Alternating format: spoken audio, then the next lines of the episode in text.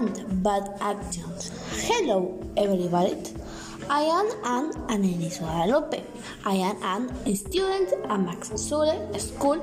Welcome to Tix Podcast.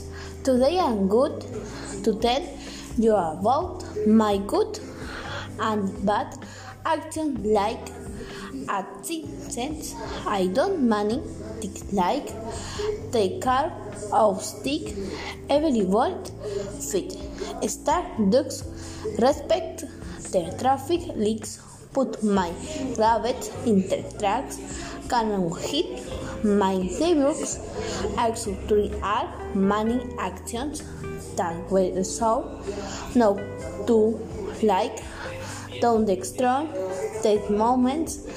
Don't extra pretty good. Don't cook that line and don't browse I love our graph. Takes for instance to meet and stop but go sentence